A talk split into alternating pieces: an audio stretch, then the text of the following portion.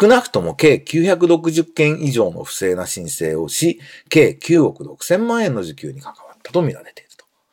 悪い奴っているんだなと思いますね。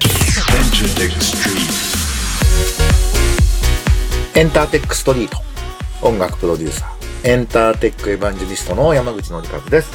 このポッドキャストは、ラジオトークアプリから、Spotify や Apple Music などにも配信しています。今あなたがお聞きになっているサービスでブックマークをお願いします。今とこれからのエンターテインメントテクノロジーのホットトピックスについて一緒に考えていくこのプログラム。今週も張り切っていきたいと思います。短い時間ですが、どうぞお付き合いください。ということで、えー、一週間のご無沙汰でした。皆さんお元気でしたか？えー、僕は先週ちらっと話しましたが、久しぶりの本、音楽業界のからくりがよくわかる本っていうタイトルになるようなんですが、出版社から依頼された本、無事に第1項は入稿しました。僕が原稿が遅れたからではなく、発売は7月の14日頃にしたいというのが連絡があったので、えー、もう少々お待ちください。Amazon に予約ページなども出ておりますので、チェックしてみてください。まだ僕も、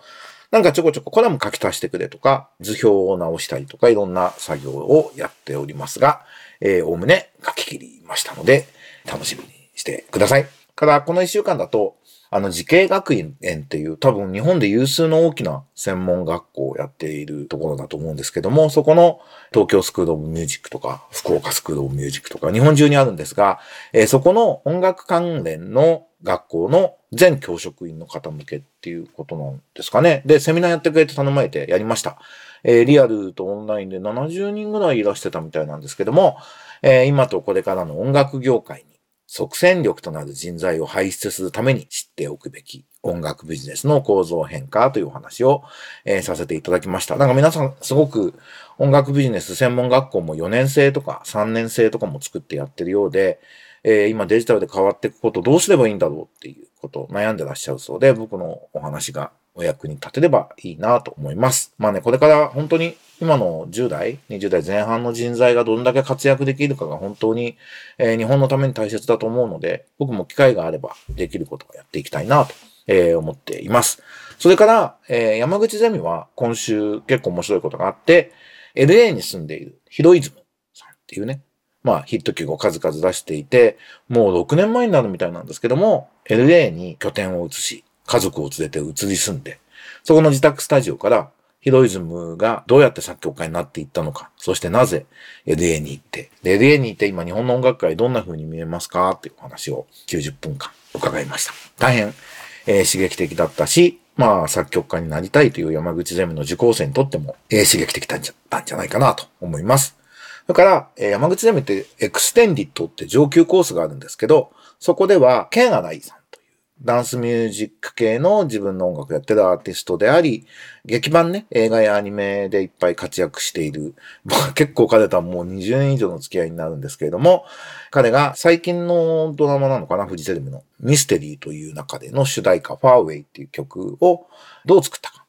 これもオンラインで、えっと、自宅のスタジオとつないで画面を見ながら、こここうやってテンプレートこうで、音源こうでっていうね、画面見て音聞きながらやるっていうね、とても役に立つ僕はダウ秘伝って呼んでるんですけど、栄養健洗いさんにやっていただいて面白かったです。まあ、あとは結構飲みました今週はね。まあ、アフターコロナでね、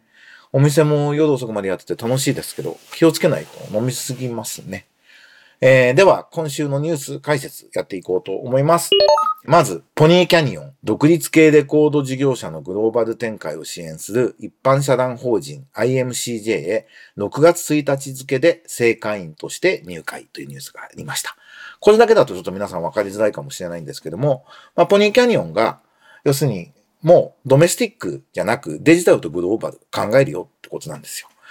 日本レコード協会っていう、いわゆるメジャーレーベルと言われるね、あのドメスティックのメジャーレーベル入っている団体があるんですけど、そこはすごく日本の国内のことしか今までやってこなかったっていうのがあって、で、IMCJ っていうのはインディーズのレーベルの団体ってことになってるんですけども、今、グローバルで世界的にインディーズレーベルっていうのがすごい、あの、情報共有とかしてるんですね。で、マーリンっていう団体があって、そこはプラットフォーム事業者との交渉代行、条件交渉をやってくれる団体があったり、そこで情報を共有して、デジタルマーケティングどうすべきとか、どういうサービスがどうなってるっていう展開をしていくんですけど、日本にその受け皿がなかったんですよね。レコード協会がそういうことに興味がなかったんで。で、一般社団法人 IMCJ ってのがちょっと最近強化されていて、そこがそういうマーリンだとかの国際団体のまあ、日本の窓口みたいなことをやるようになっているところに、ポニーキャニオンさんが入ると。これ素晴らしいですね。これが国際標準のドメスティックレーベルの動き方なんですよ。あの、長年ね、ビクターでサザンオールスターズとかの担当をやられてた今井さんという方がデジタルの責任者でポニーキャニオンに去年行かれたんですけども、これは今井さんのグッドジョブだなと思います。ポニーキャニオンは世界標準のデジタルとグローバルを考えるインディーズレベルとしてこれからやっていくという意思表明だと思うので、歓迎して注目していきたいと思います。えー、それからこんな面白いニュースがありました。ボルボ。次世代グラフィックスにアンディアルエンジン活用へ、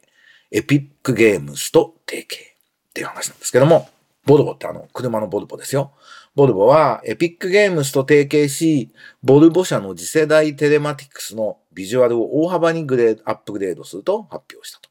欧州の自動車メーカーとして初めてエピックゲームスと提携し、レンダリングから 3D アニメーションまでシステムのグラフィックスを大きく改善すると。あのね、フォートナイトっていう大人気ゲームをやっているエピックゲームスって、アンリアルエンジンっていう、その、コンピューターグラフィックスのゲームエンジンの開発っていうのを、これどっちが先だったか忘れたけど、割と初期からやっていて、ま、だすごい technology oriented なゲーム会社なんですよね。これをボルボが採用するっていうね、もう本当にこう、いろんな障壁の壁っていうのは、どんどん解けてるんだなっていうのをえっ、ー、と、象徴されるものですし、まあ、自動運転進むとね、車の中はエンタメシアターになるよって僕前から言ってるんですけど、まあそういうことも見越した動きだと思うので、まあ日本はね、任天堂とソニーとね、ゲーム会社強いとこあるので、そういうところが負けないように頑張ってほしいなと思いました。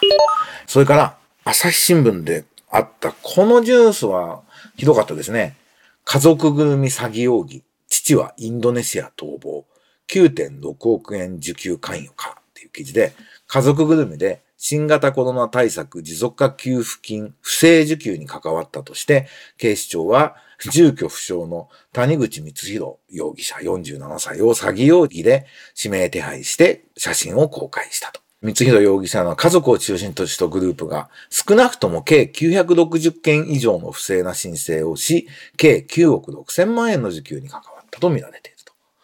悪い奴っているんだなと思いますね。で、これはまあ、なんとかしてね、インドネシアとかシンガポールとかあの辺逃げるとどうなんですかね。なんとかちゃんと捕まえて懲らしめないといけないなと思いますが、まあ、今回のコロナは本当に緊急事態だったんで、それの支給のところがね、やっぱりちょっとラフになるのはやむを得ないと思うところもあるので、あんまりこれを政府批判するのはちょっと違うかなと。ともかく、まあ、まずは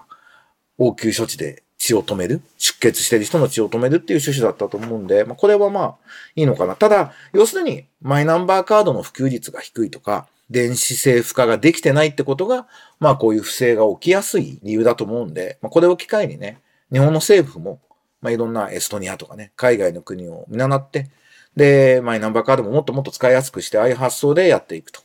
デジタル庁ってのがね、やっとできたんでね、本当に省庁もちゃんと横串をして、デジタル化をちゃんと政府としてするってことを、えー、やる機会にね、できたらまあ、ちょっと高い授業料ですが、良かったことになるのかなと思いました。えー、もう一つ、こんなニュースもありました。アワ、音声ライブ配信事業に参入、収益化機能も一部開放と。7周年に合わせ、アーティストや一部ユーザーのみ利用可能だった音声ライブ配信、ギフティングなどの収益化機能を全ユーザーに開放したと。これ素晴らしいですね。もうアワってあのね、サイバーエージェントと ABEX でやってる、いわゆるストリーミングサービスですけど、こうもうサブスクで一本やりで勝つのはもうほぼ無理なわけですよね。なんで、ストリーミングサービスもできる。ストリーミングサービスやってるってことは、音源の権利をたくさんクリアしているということを活かして、まあ、横転というか、サブスク以外のことでどんだけこう意味があるか、どんだけ収益上げていくかっていうのが、アワのこれからの勝負だと思うので、ぜひ頑張っていただきたいなと思います。はい。それから、6月1日に発表しました。神戸市をエンターテック企業の拠点にってことで、えスタジオアントレで関西ブランチを設立します。僕のノートにそれに対する意気込みみたいなことを書いたので、ぜひチェックしていただきたいと思います。もうなんか月に一度は大阪音大と神戸市に行くっていう、え生活になってくるのかなと。関西の方と飲む機会があって、また飲むのかお前って話ですが、増えるんじゃないかなというふうに楽しみにしています。ちょっと、え3年計画なんですけども、エンタメで起業するカルチャーを作っていく、コミュニティを作っていくっていうのは、そんな簡単にできることではないので、え腰を据えてやっていきたいなと思っています。ということで、えーエンターテックエヴァンジェリスト山口のりかずのエンターテックストリートいかがでしたでしょうか？今週は飲みすぎずに、また来週、ここで元気にお話をしたいと思います。皆様、また来週お会いしましょう。バイバイ。